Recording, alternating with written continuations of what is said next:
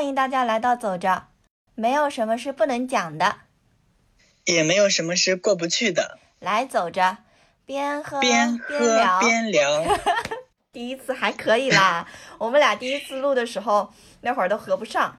我是小桃子，我是小木。中间停了这么久，那肯定是因为一个众所周知的原因啦。然后好不容易和大金两个人身体都好了吧，然后就开始了年末无止境的那种加班。我感觉一提到加班，好像很多朋友都能感同身受了。嗯，我能。然后，呃，因为今天呢是作为就是恢复后的回归的一期，然后我邀请到了我的朋友小木。那先给大家介绍一下我的朋友小木吧。小木在我的朋友圈呢是个说走就走的人，他平时也很忙，但是他一有时间呢，他就会去周边行走放松。他和我会比较像，就是一个偏安静的旅行行者，但我没他那么勤快了，而且他照片拍的特别好，也很会找地方。来，小莫先说两句先。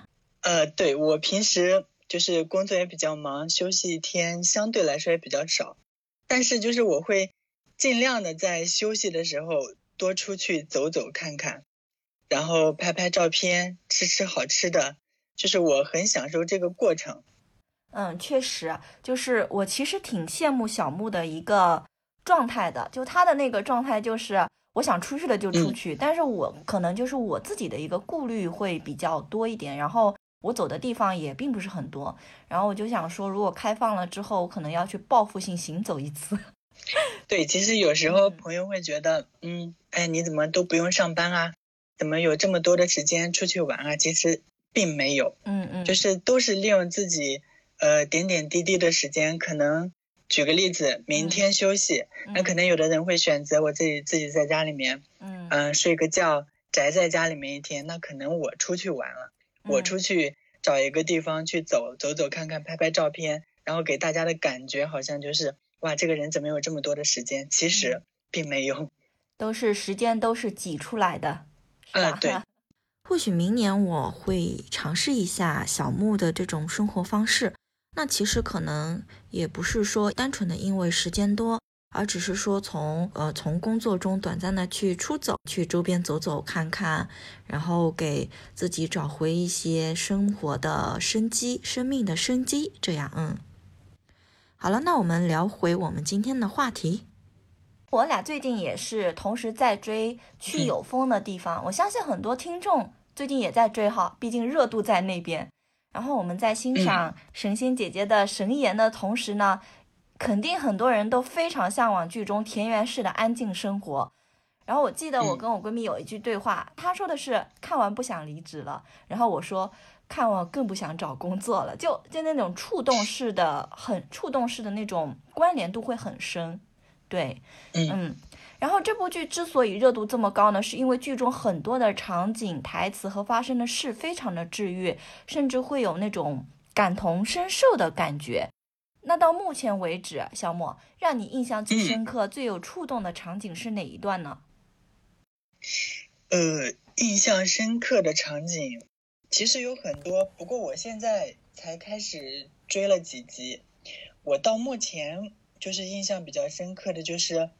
第一集的时候，我忘记了是许红豆的闺蜜去世前还是去世后了。就是剧里面想表现许红豆工作的一个日常，就是通过镜头的一个摇晃，体现角色的这个忙碌、单调、日复一日的工作和生活。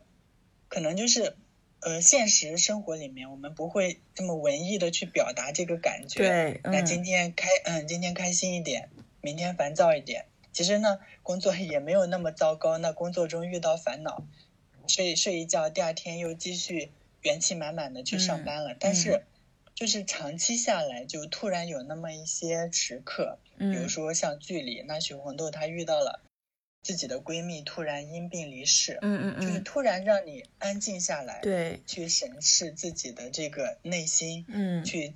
正视自己内心暗暗藏起来的那个需求，嗯嗯，然后这个时刻呢，你会突然觉得，就是你所拥有的工作、生活，可能可能根本就不是你自己想要的，尤其是身为社畜的我们，我特别能够感受就是第一集的时候这些这个场景所所能够表达的那个感觉就很触动。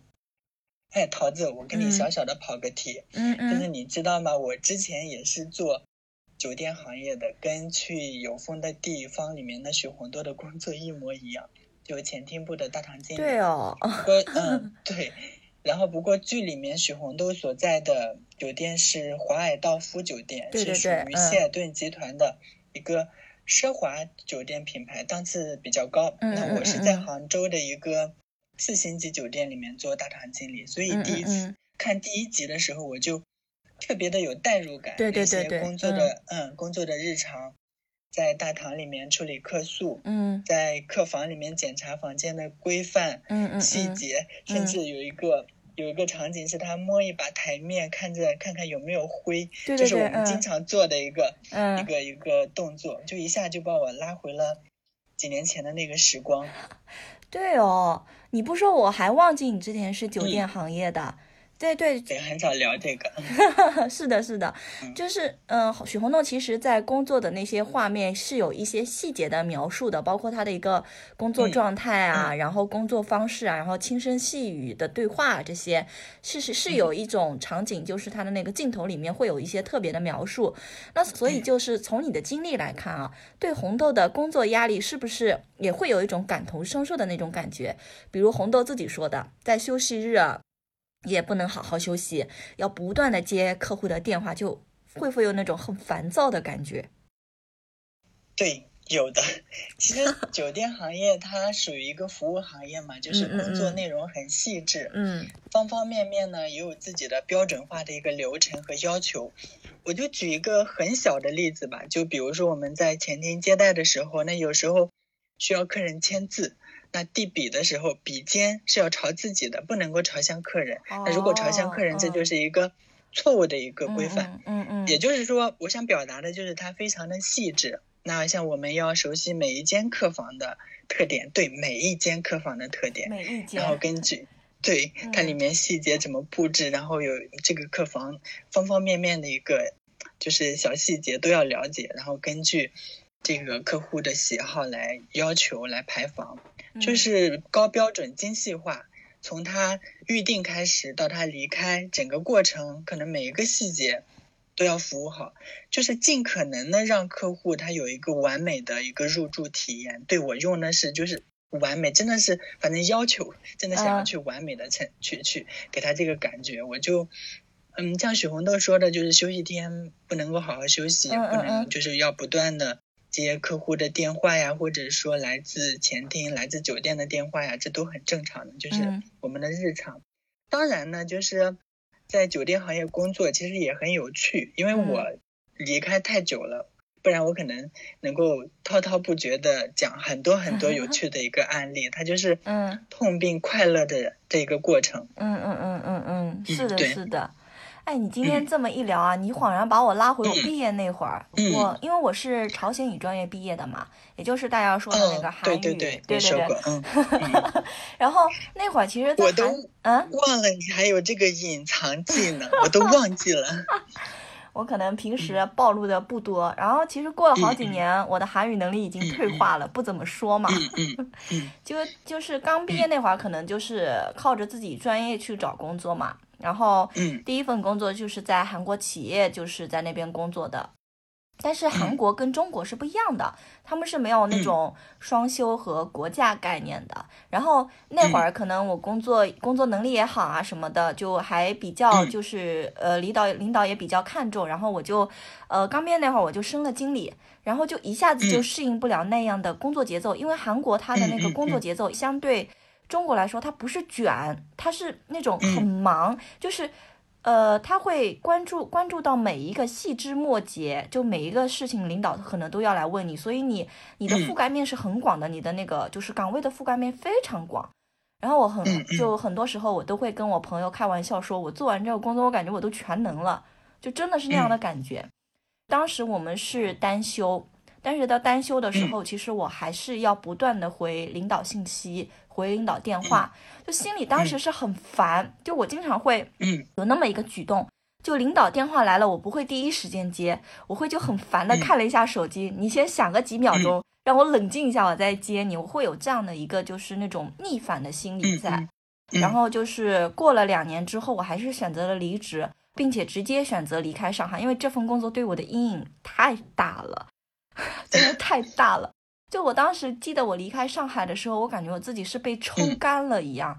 就嗯嗯，其实我是一个比兴趣面会比较广的人，你跟我相处这么久，你应该也知道。但是我当时对一切都提不起兴趣来，就整个人就是蔫儿了的那种感觉，就那种感觉。我其实现在想想会觉得挺危险的，还好我我回来了。就是，所以在某种程度上，我也挺理解许红的，也挺理解你的。就是我感觉，嗯，就是会有那种感觉在。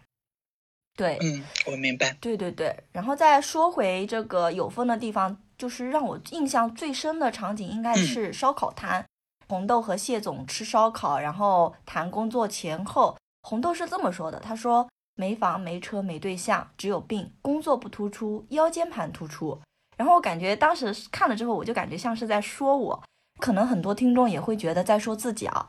红豆他会自己就很可爱的抬起了脚，对着谢总说：“你看我足弓都好了。”就是这一段会非常的感同身受，因为作为社畜，作为打工人，绷得紧不紧不是我们能选择的。就现在大环境是一种那种卷的氛围，大家就不自觉的加入进去一起卷。我感觉就这种算是一种群体连锁反应。我有时候会在想，等什么时候不卷了，大家会不会好过很多？哦，等一下，我喝口水啊。我我发现我阳阳过了之后，嗯嗯，嗓子经常容易哑。对对对对对，大家都会，就是新冠过后可能都会有一些后遗症啊什么的。对，像我这种，我就是入睡困难，入睡很困难，每天都要靠催眠。哦，入睡困难，我刚刚开始的时候有，但是后来我又又好了，嗯。就你刚刚不说，我都忘记了。你来杭州之前，嗯，是在上海工作的。其实我也在上海工作过，我好像跟你，呃，说过，但是比较短的一个，就是将近一年的样子。嗯，那个节奏我是我懂的，而且我那个时候特别惨。嗯，我是住在我六姨家，因为我六姨是，嗯，在上海，然后，嗯，呃，我住在丰庄，是属于什么区？哦，嘉定区。但是我上班呢是在。那个时候还是叫卢湾区，现在应该归属于叫黄浦区，然后在大浦桥地铁。啊，我在卢湾区，我在大浦桥那个。哦，好吧，这么巧。可是我不知道那个时候你还在不在。然后就是同 时是不是同同时都在上海？嗯。然后那个时候呢，就是我呃每天转三班地铁去上班。嗯。然后嗯，就是单程的上班的时间要一个半小时。嗯嗯嗯嗯。哇，那个。太痛苦了，对，然后，嗯，我们收回来啊，就不扯远了。就是许红豆呢，呃，裸辞带着闺蜜，呃的向往，一起去了这个云南旅行疗愈。但是，就是这样的一个果断出走，其实也是需要成本和底气的。嗯嗯，就是回归到日常的生活中，呃，我们和各种压力并存。那当你有压力的时候，你的解压方式是什么？我解压方式就是，嗯，其实其实会挺多，但做的最多的可能会是唱歌，然后就是拿起手机唱歌的 app 一顿猛唱。我记得有一次，就是我和广州的朋友，就我们俩都喜欢唱歌嘛，然后他就会，我们两个是很巧，那天都是因为工作的事情不爽，然后现在的唱歌 app 它是可以单独开歌房的，然后我们俩就建了歌房进去疯狂的 K 歌，但是就。Bug 就是我们俩忘了锁房间，然后唱到一半，中途就进来好多陌生人，就自己在那边点歌跟我们抢麦嘛。嗯，那还挺有趣的。对，然后就听他们唱歌，我们也我们也 OK，但是我们俩就私下在那边发信息，完了场子被抢了，然后就在那边 哈哈哈哈哈哈。就其实这样就是在这样一个互动过程中，包括就是话筒被抢这样一个呃，就是突发事件的发生啊什么的，就感觉自己整个人的状态有有被调过来，注意，因为注意力是被。转移了嘛，就唱着唱着，然后对，就整个人就好起来了，就还是挺好玩的。然后就是因为我们俩都在杭州嘛，杭州本来就是一个旅游的城市，然后对对，有很多的美景。对对对，就压力比较大的时候呢，我会去寺庙，然后嗯，或者会去西湖走走。然后说到西湖啊。我朋友都会说我有西湖情节，时不时要去走一走。但其实这两年我去我去很少了，就那边的人太多了，就游客很多，我就不喜欢人太多的。去寺庙我也会特意选人不多的时候去，我会去寺庙里走一走啊，看一看啊，坐一坐啊，就不会那么吵。然后我会和菩萨和佛祖说说烦恼什么的，就巴拉巴拉什么东西的，就把自己的心事说出来，让自己就是有一些释放嘛。然后可能心里想到谁会约一下，或者就自己直接去去感受一下，就比较随心一点的，不会说啊你一定要陪我去什么的。就我感觉自己去也无所谓。对，因为你去一下，可能你就直接回家了，然后回家自己做自己的事情。我就感觉其实大家都挺忙的，就我也不想说，因为我自己特别去，我就把谁给硬拉出来嘛，这样大家可能心里都不大舒服。然后就，对对对对对，我觉得我最大胆的一次，嗯，就是去苏州的那一次，因为那次是一个人冲过去，一个人住的宾馆，一个人在那边待了一天一夜。嗯，那时候不知道是因为什么事情不开心哦。对了，我想起来了，就那时好像需要做一个决定，对，嗯。但是那那会儿子，如果是我身处在杭州这个大环境情况下，我是做不了这个决定的。当时就心里就在想，我要不要去哪里走走？然后我直接一个人就跑去了苏州。呃，就当时我是犹豫都没有，说 走就走。对，说走就走，这是我唯一一次说走就走。当时是订了宾馆。苏州的朋友是带我去了苏博，他们走后呢，我自己也去了苏州园林啊，这些这些地方就逛了一下。就苏州本来它是一个跟杭州差不多的比较安静的地方，就容易让人去思考一些事情。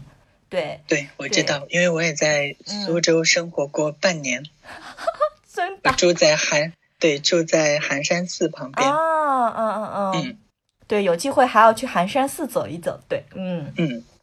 然后我这个人就是出去玩的话会比较随性一点，不会说是那种打卡式的。晚上累了的时候呢，我就到周边去买了点吃的，就是我朋友推荐了我一些苏州当地比较好吃的一些小吃啊什么的。然后我就窝在宾馆里面看电视剧。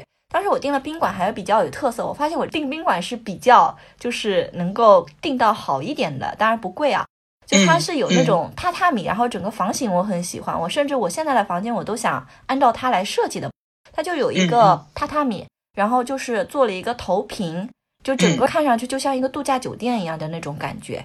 然后当时是三叔的重启，当时是正好是上映的一个阶段嘛，就是那个电视剧。嗯，就我就玩累了，吃着小吃。然后就看看自己喜欢的电视剧，哇，那个感觉舒服，对，超级舒服，很治愈，对，超级治愈，然后就很开心。后来就重新回来上班，其实我心里就已经有决定了嘛，就该怎么做什么的，然后就感觉自己也恢复了元气一样。当然，这样的做法并不多啊，就一个人出去旅行，其实我还是没有那么大的胆子的。就当当时，毕竟还要上班，对对对。就就偶尔而已，我感觉就是每个人都会有自己缓解压力的方式，是我们会可能会选择短暂回避，然后再次回归生活，回归工作和压力啊烦恼去和解，继续前行。嗯，那小木你呢？你一般会怎么做呢？呃，我的话，嗯，我想就是我们在聊去有风的地方嘛，就是跟你刚刚讲的那个果断出走，就像许红豆这个，嗯嗯嗯，这个话题，我觉得就是。虽然剧很好看，裸辞去旅游，呃，去放松很美好，嗯，但是有一句话不是说嘛，就是诗意和远方，都是需要路费和门票的，嗯，就是所以我觉得，就是我们追剧归追剧，它并不是说怂恿大家要去辞职去旅游，呃，还是要根据自己的情况来定的。那比如说我现在如果说我基本的生活都已经是捉襟见肘了，那么压力再大。呃，我也会忍，对，熬着坚持。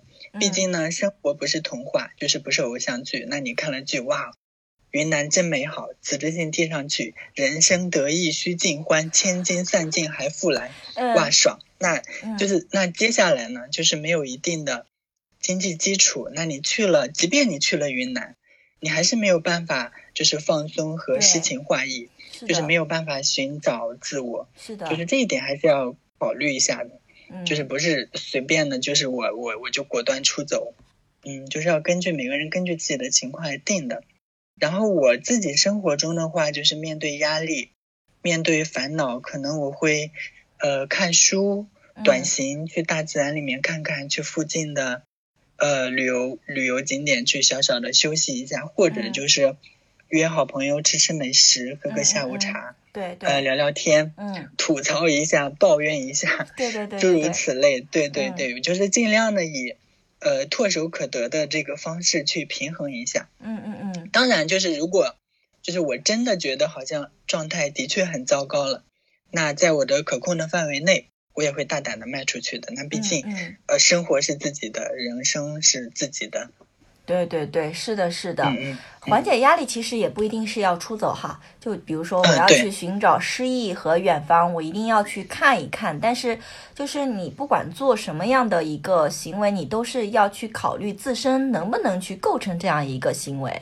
对我们是要学会的是如何在生活中找寻到和压力平衡和解的一个办法。那这样在每一次面对它的时候呢，我们能够在不打扰自己的生活节奏和工作节奏的前提下，将它好好的处理好。因为压力它是无时不刻存在的，我们不能说每一次压力来的时候我们就出走就出走。那这样对于自己来说，可能也没有这么大的一个经济基础在这，对吧？嗯，对。既然就是我们刚刚我们都提到了一个旅行，那我们来聊一聊旅行。在压力挤压的当下，许多年轻人会选择旅行来缓解心情。但是结束旅行后回归到现实生活，他们的心情转变又是如何的呢？就是有没有对处理压力有什么注意？就我我时常也会想这样的一个事情。嗯嗯嗯，我想做个比喻，就是。就是从小到大，我们看过很多的书，嗯，听过很多的道理，也看过很多的电影，也真实的经历过很多的生活。就是可能随着这个时间的推移，具体的文字、细节、经历，我们可能都不记得了。但是呢，其实他们全部的都留下了痕迹，就是流淌在你的身体里、你的思想里面，潜移默化的影响着你。嗯，就是甚至于一些时刻。就是默默的给你支撑和力量，嗯，就虽然说，呃，的确就是短暂的放松之后，你还是要去面对这些柴米油盐，回归现实生活，嗯，还是要工作，还是要面对烦恼和压力，这是没有办法的事情。但是就是短暂的调整了一下之后，你的确会获得重新开始的这个勇气和力量。我自己的亲身的体验就是，就是你不要怕我。这么短暂的放松了之后，我还能不能上班了？我还想不想上班了？嗯，因为就是人的适应能力，其实他真的，其实就是真的是很强的。就你短暂的调整了之后，就是把你重新的扔回职场里面，可能你立马你的斗志、你的状态就回来了。该干活干活，该努力努努力。嗯嗯。就你别看你不上班的时候，呃，晚睡一到一觉这个睡到睡到自然醒。一旦上班了，七点钟闹钟一响，你照样得起来。对。但是呢，就是那些诗情画意的日子，它都留在了心里，就是给我们力量，陪着我们继续的重新热爱工作和生活，重新出发。嗯嗯嗯，是的，是的，我也有这样的感觉啊。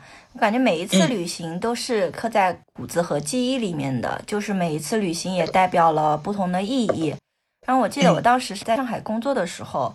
就和我爸妈一起去厦门的鼓浪屿玩了五天，假期结束，随之而来的肯定会是那种，嗯啊，不想工作，对，就想要时间不要走的那么快。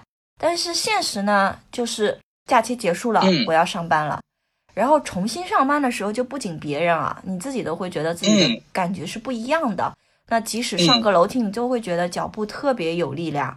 就那天，我要温柔对待所有人，是不是这个感觉？对，就我回来了，就我重新归来的那种感觉。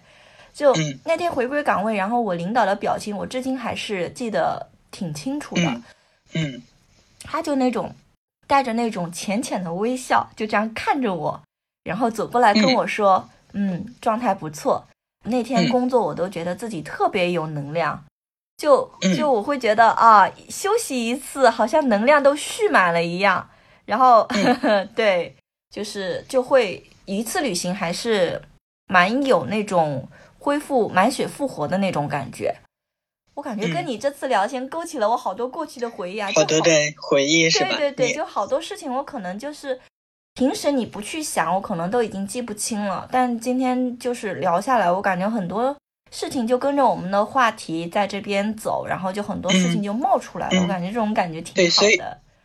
对，所以人家就是网上不是说嘛，要真实的去见面，就不是是单纯的微信上面就是给你发一条微信，然后你回一下或者怎样，嗯。还是应该约出来，大家面对面的去，呃，喝喝茶，喝喝咖，喝喝咖啡，然后去、嗯。去聊，这个感觉会带出来很多的东西。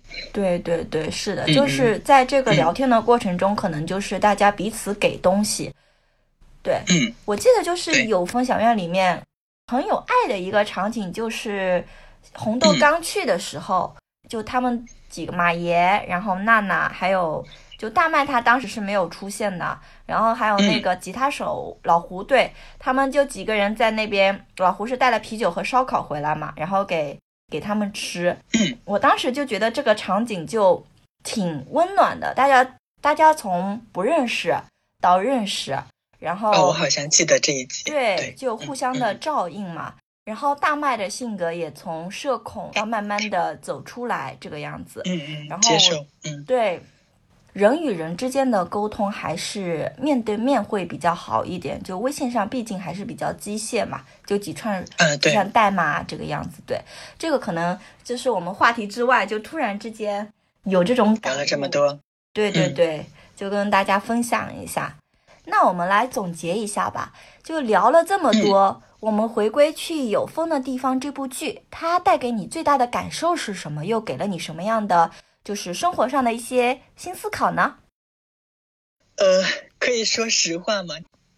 可以呀、嗯，嗯，实话，实话就是，我好想辞职 去云南呀。对我也 是、啊，对，就就对，就去嗯住一个月，住半年，住一年，就超级想。嗯，嗯可以实现嗯，，就是对，回到正题，就是你刚刚说的，给你最大的感受是什么？嗯就是我现在还没有追完，刚追了几集，我现在的感受其实就是，觉得这部剧真的是很治愈，就是嗯不管我们辞不辞职，去不嗯去云南，嗯嗯，都会让我觉得其实这个世界还是有很多很多美好的人和事物的，嗯，就是生活嗯它是美好的。就今天的晚霞很美，嗯嗯地铁口的烤红薯很香，嗯巷子里的咖啡店招牌很文艺。嗯然后今天自己做了一碗西红柿鸡蛋面，颜色很好看，就是这样。就是不管怎么样，就是热爱生活。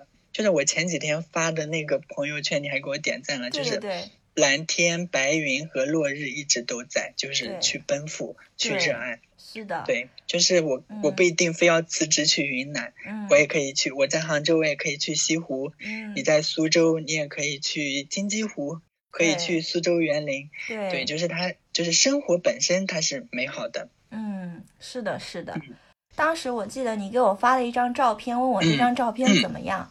我当时其实嗯看到这张照片，我的第一反应就是哇，好像就很有那种有风小院的那种感觉，就是治愈。对，嗯很治愈。它的那个光感，还有就是当时门口是,、对、嗯门口站了嗯两个人，可能是小嗯店的老板。我当时就觉得哇，这张照片好真实，就是真实的展嗯现了我们的一种生活状态。然后恰好你举起了手机拍下了这幅照片，嗯，那其实我们每个人真实的状生活状态就是这个样子的。对，对，就是就看我们能不能拿起手机，在恰当的时候捕捉到这一刻。其实简单来说，这就是生活的一种小确幸吧。比如你拍了一张照片很开心，比如你今天嗯吃到了一个甜甜的烤红薯，你会觉得很快乐。其实嗯，小确幸就是这些。对，他在生活的日常当中，嗯。就是我如果说我有机会、有条件，我去远行，去看更更多的世界，那嗯。当然是更好的。就像我自己，有很多的地方还没有去打卡，嗯就不不是说打卡，真实的体验一下，就是嗯。像青岛，嗯，呃，像甘肃敦煌，嗯我之前跟你说过，对对对，然后很对很多很多的地方。嗯，然后都想去，但是有有时候你毕竟要上班，然后也没有这么多的时间，是，但是不代表就是我没有办法去好好的享受生活中的美好。其实生活中你自己我去西湖边走走，也是一件很美好的事情。对，然后对嗯各种各样的，看你自己怎么找寻，怎么感悟。所以我说，看这部剧其实不是说让你去辞职去大理，它是让你重新。如果说你此刻的状态没有那么的好的话，它可能嗯会让你重新爱上生活，对，重新嗯寻找到热爱这个感觉。对对对，是的，是的。嗯其实生活它无论在何处，它都是生活，就看你有没有嗯这样一个就是接受生活本质的一个心态，然后用这样一个非常美好的心态去把自己的生活打造的。嗯，就是很舒适，然后让自己觉得哦，其实这样我也过得很好。对，嗯，回到我们刚刚的这个问题，你说的这个旅居啊，我我真的是觉得我也想过，因为我之前是没有旅居这个概念的。嗯看了这部剧之后，我才会觉得，嗯，我好像也可以去试一试。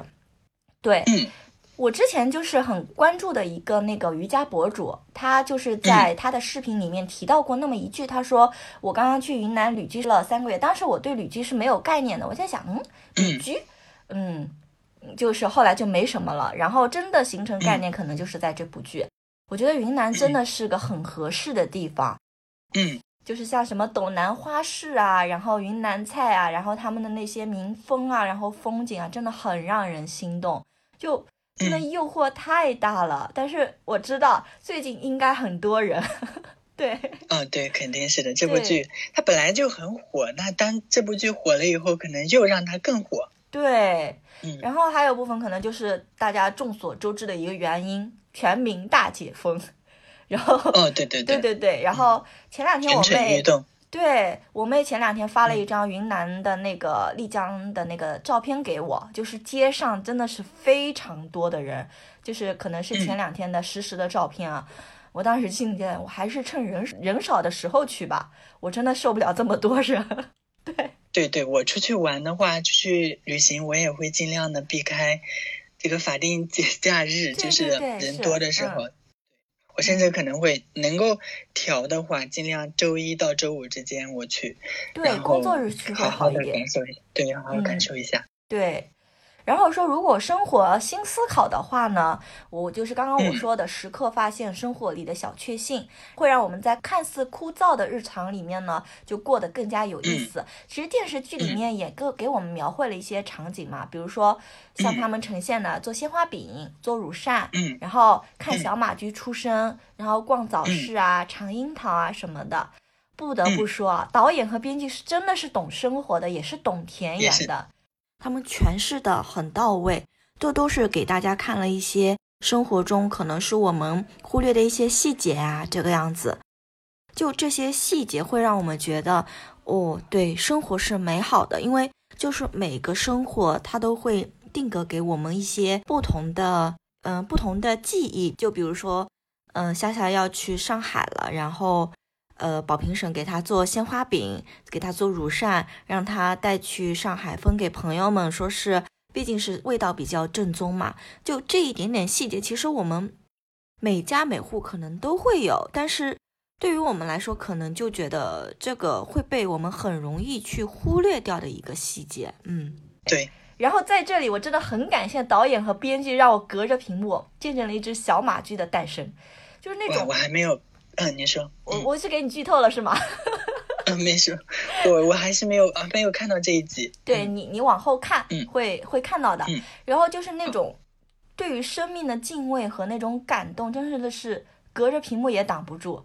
然后实不相瞒，我当时哭了，然后看着满屏的那个萌萌站起来，就是这个梗，嗯然后我又笑了。就这种不得不说，就这种笑着笑着又哭了，然后哭着哭着又笑了，就是每一集都会出现这样的一个情况。我感觉这是每一集的一个主旋律。或许人生就是这样吧，导演和编剧也是想透过电视剧让我们懂得人生的一个奥义。就我再多说一点啊，剧中像阿贵婶这个人物，就是杨坤老师他塑造的真的很棒。然后他每次嗯其实说话之前都会强调说自己没读过几年书，但是他说出来的嗯道理就是通俗易懂，触动人心。我觉得嗯是往往最朴实的话才是最真实的话。对生活本身赋予他的，嗯对，是的，是的。马爷他是创业失败嘛，到最后他会去主动请教阿贵婶。他在前期其实对阿贵婶这个人物他没有很大的一个，就是比如说是链接或者是感情，就没有很喜欢他。但后来他会听了阿贵婶的开导之后，他会主动去请教他。我觉得这就是一种就是真实的一个反应吧。对，嗯，我其实也很喜欢和年长的人聊天啊，我就觉得他们拥有我们这个年纪就没有过的通达和智慧，呃，就是经历了之后，他他才会有的一些沉淀嘛，就我很喜欢，嗯。然后神仙姐姐演的许红豆人美，这肯定是公认的啦。但是更触动我心的是她说话的方式，就温温柔柔，对，语速不快，但是很有说服力。就真的很照见自身。现在就很多人说话会嗓门大，但是嗓门大真的并不见得多有理、多有说服力。我感觉我们还是会得学会啊，好好说话，慢慢说话。就是，对，就是娓娓道来，像清泉那种感觉，就是许红豆。对，就真的很像清泉叮咚在你耳边轻轻地敲打着你的耳膜。然后就那种那种酥酥痒痒的，很心动，然后又忍不住听他说下去。我觉得这就是说话的艺术和说话的魅力，就很舒服。所以我觉得他这次演的还是挺自然的。对，嗯，对，对。其实一开始的时候追这个剧，我一开始觉得，嗯，就我我平时的时候很少追剧，因为我觉得太长了。嗯。然后的话，一看大致的感觉，就又是。辞职，然后去一个地方旅行，然后邂逅一段，呃，艳遇或者怎样的，就是俗套的这个情节。可能之前很多的剧已经这么拍过了，但是我，呃，静下心来按，就是去追这部剧的时候，其实感觉它还是，呃，跟不一样的，因为它就是首首先可能选选角色就很自然，嗯，然后像刘亦菲她演的，就有有些评网上的评论会觉得她。稍微吃胖了一丢丢，神仙姐姐，但实际上其实她很真实，她的滤镜用的也很真实，也没有说把呃皮肤磨到了很光都看不清楚毛孔的那种感觉。对对对，对对，她就是整个的呃感觉就是很文艺，然后很自然，所以就是追这部剧的时候让你感觉很舒服。嗯嗯嗯。包括我记得，因为我追了长。才追了几集，然后里面有一些跟小朋友之间的一个互动，对对对，跟邻里对跟邻里之间的一个互动，就会真的让你觉得特别的治愈，特别的温暖。就是这部剧其实传达的是应该是这些感觉，就是让你觉得生活很美好，然后生活中有很多让你平时可能没有注意到的一些小细节。然后或者说人物的关系，其实它是很美好的，是给你温暖的。只是你自己可能，我们自己可能有点忙啊，忙碌于，然后没有专注到这一块。我觉得它的点是在这一块的。嗯，所以我觉得这个剧真的挺不错的。对，听你这么说，我突然会发现，可能这部剧就是一个放大镜。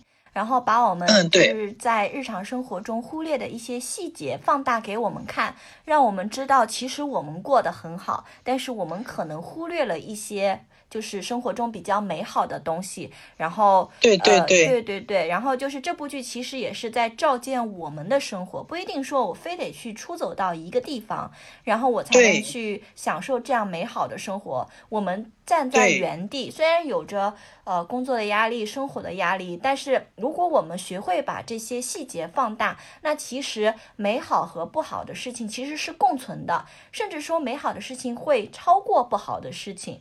就看我们是怎么去对待生活，怎么去看待生活了。对我们还是要学会用积极的一个视野，然后去看待我们身边的事情。我相信老天对每个人肯定都是公平的。嗯，他在给你就是设置一些困难的时候，他肯定也会给你释放一些美好的东西，让你知道生活只要慢慢往前走，一切都会解决的。对，嗯，对。真的，希望有机会我们真的都能够去大理、去云南，就是好好的感受一下，最好能够多住一些日子。对对对，是的，特别期待。嗯，对，觉得慢慢一点的地方，还是挺会给人那种机会去思考一些东西的。对，嗯，对，是的。感觉这期的话题还是聊的比较快的。那我们这期的走着就到这了。听众小伙伴们，如果有自己独特的降压方式，或者对于电视剧的感悟，那可以在评论区跟我们留言分享哦。压力都要好好处理，然后保持自己生活的节奏，不扰心不乱心，方能活出自己的特别。那祝大家每天都开开心心。那我们今天的节目就到这里啦，我们下期再见。再见再见。怎么感觉你跟天线宝宝一样？刘亦菲是天仙嘛，我们做做天仙宝宝也不错，哈哈。